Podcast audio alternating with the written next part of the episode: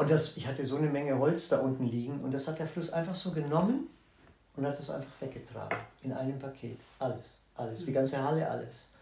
Und das war so, die ersten 14 Tage bin ich wirklich nächtelang wach gewesen und ich habe einfach nur geweint. Einfach nur geweint. Ja. Weil all diese Zeit plötzlich so in einer Nacht verschwindet. Ja. ja. Und, ja, und dann versucht man sich wieder zu fassen und zu sagen, komm, das ist vielleicht auch alles nicht wichtig gewesen. Und was ist, was ist wichtig und was, äh, was will man in diesem kurzen Leben eigentlich wirklich?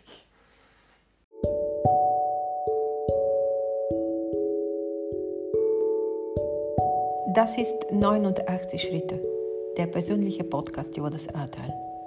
Ich bin Diana. Ich habe selbst die Flutkatastrophe im Juli erlebt. Dieser Podcast ist meine eigene Suche als Betroffene nach Worten, nach einem Austausch. Wie geht's den anderen? Wie machen sie das danach? Obwohl ich selber gar nicht so lange im Ahrtal lebe, hat mich die Flut ganz tief mit den Menschen hier verbunden. Und dieser Verbundenheit folge ich jetzt. In jeder Folge von 89 Schritte treffe ich einen Menschen aus dem Ahrtal.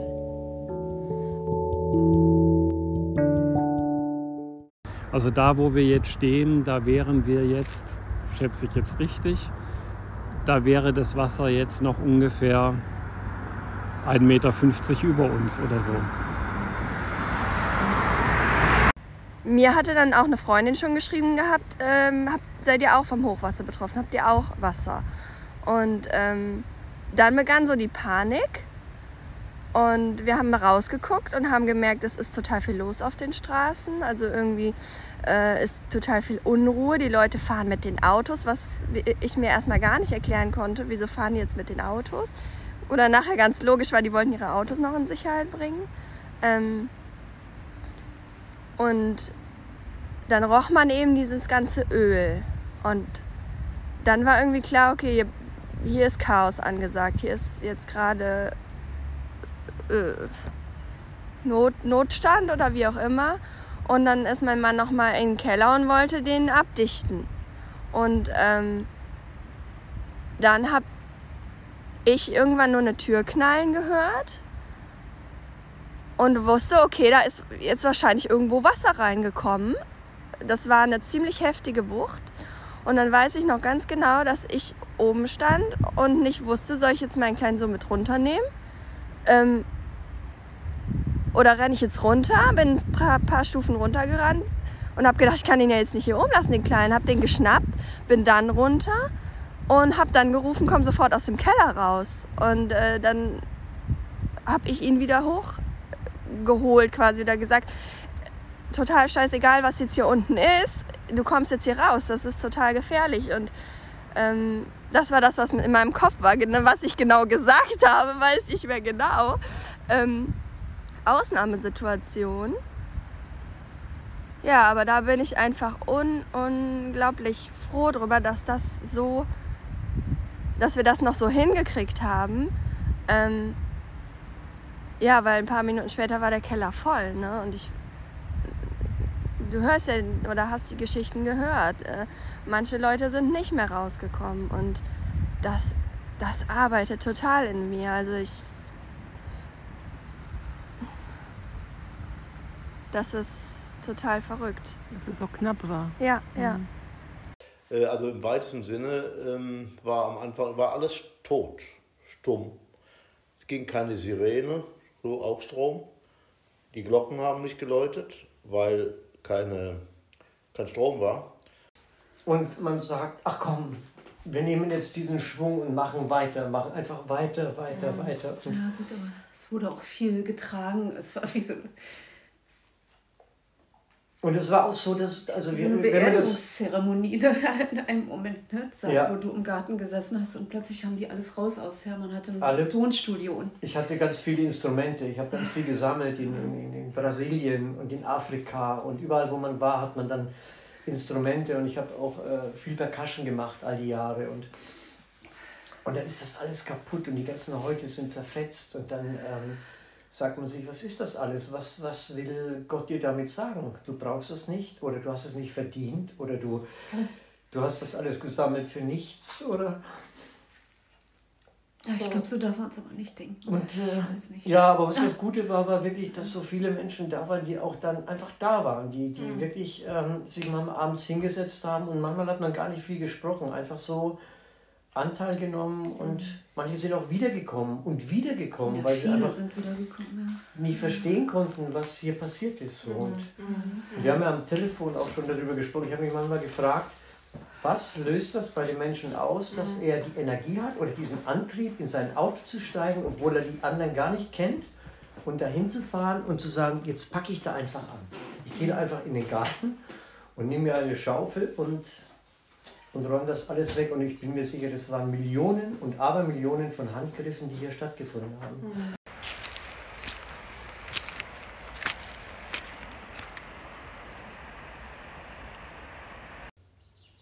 Mir war vollkommen klar, wenn die Feuerwehr weggerissen wird, dann wird es nicht lange dauern, dann wird die, die Wand der, des Nebengebäudes, die Scheune hat ja keinen Keller, das, die Wand ist nicht sehr tief gegründet, dann wird die auch unterspült und dann bricht die einfach weg. Ja? Und wenn die wegbricht, dann fällt das ganze Haus ja zusammen. Haben wir ja gesehen bei anderen Häusern, wie das ja auch passiert ist. Ne?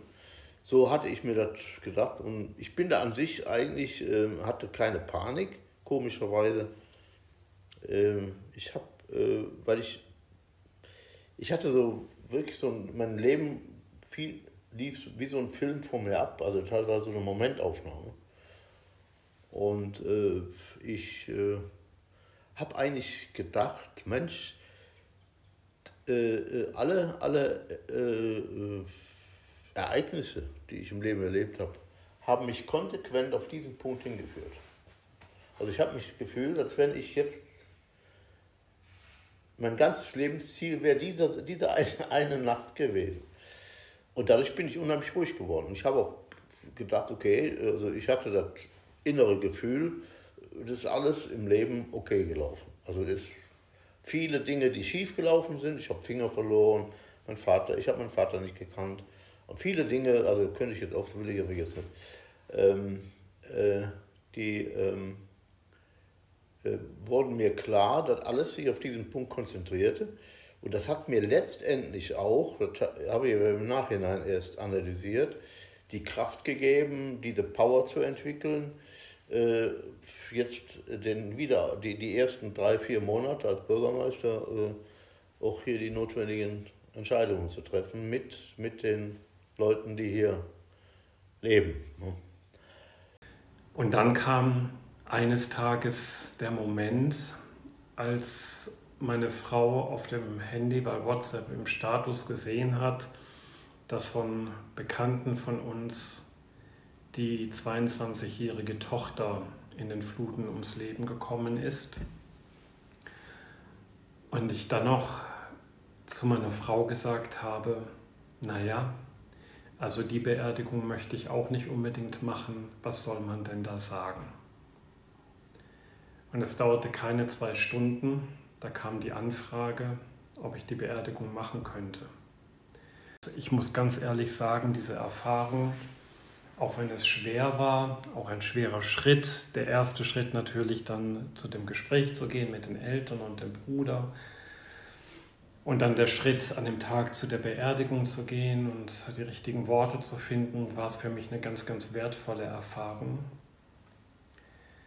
Auch aus dem Grund, weil die Familie sehr, sehr offen erzählt hat. Und was mich sehr, sehr bewegt, ähm, das merke ich auch jetzt wieder, dass sie ganz offen erzählt haben, dass sie mit dem lieben Gott, wie man so schön sagt, da in dieser Situation gar nicht klargekommen sind.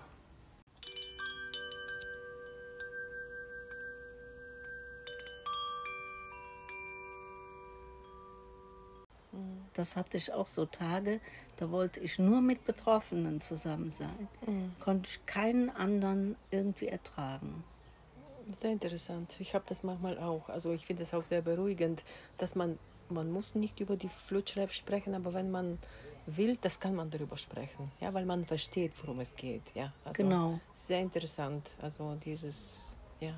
Manchmal sagt man auch gar nichts, sondern sagt, äh, sollen wir, äh, die Männer meistens ein Bier trinken oder äh, trinkst du einen Kaffee? Dann sitzt man da und dann sagt, geht das auch manchmal so wie bei den alten Leuten. Ach ja, ist schon alles Mist. Hm, ja, wird aber wieder. Ja, stimmt auch. Das, das ähm, da kann man sich manchmal auch drin wohlfühlen.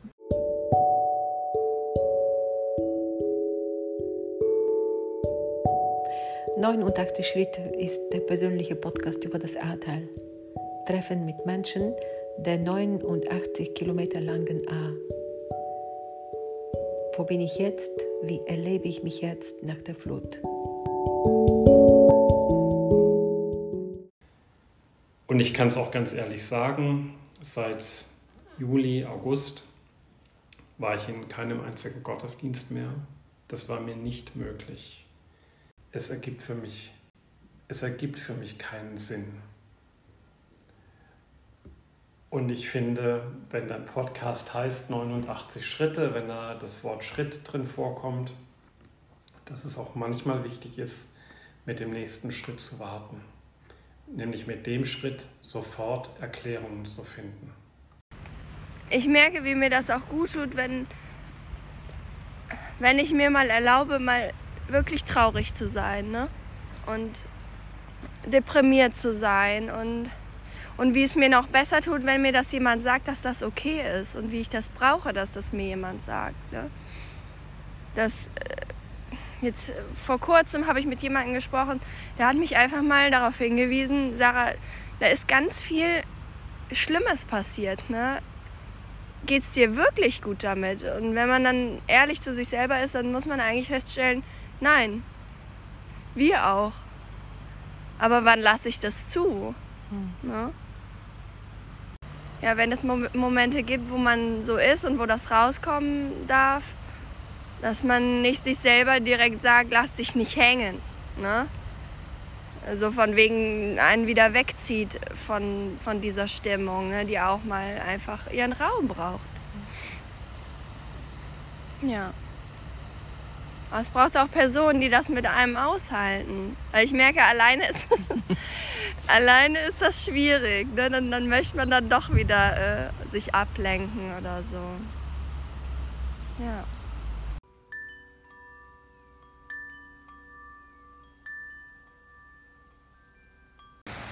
es kommt eine, eine Offenheit, eine, ähm, ja, es kommen neue Strömungen, also nicht nur auf den Fluss bezogen, sondern auch auf die menschlichen Kontakte, die menschlichen Schwingungen, die weiß ich nicht, wie man das nennen soll.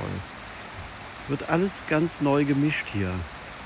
Und das wird Spuren hinterlassen. Nicht nur negative Spuren, sondern äh, es äh, öffnet sich auch ein Raum für, für möglicherweise ganz, ganz positive Veränderungen. Auch wenn wir das jetzt nur ansatzweise spüren können, weil wir weiter mit so vielen anderen Dingen beschäftigt sind. Wir haben den Kopf nicht frei.